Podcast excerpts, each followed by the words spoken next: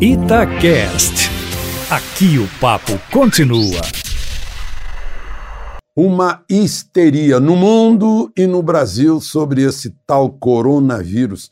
Uma histeria injustificável. Os especialistas em patologia garantem que esse vírus não mata.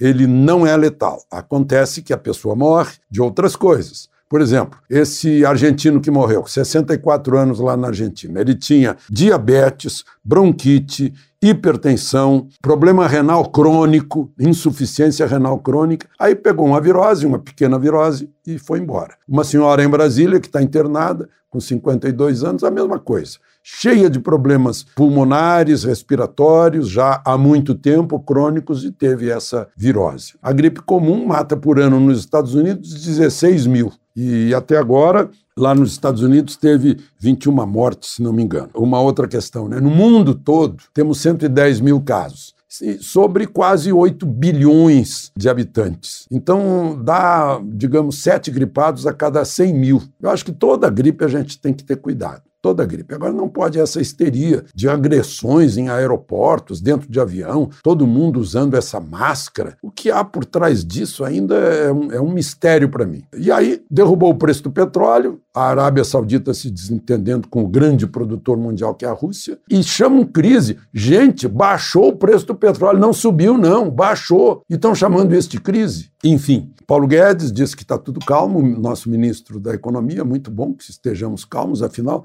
não é a primeira vez que isso acontece. Só que agora parece que a histeria tomou conta. O que nós temos, na verdade, é uma epidemia de notícias. Isso sim, só falando nisso. E, aliás, eu vou parar de falar nisso agora mesmo, porque já chega. É dar muita importância para o tal coronavírus. De Brasília, Alexandre Garcia.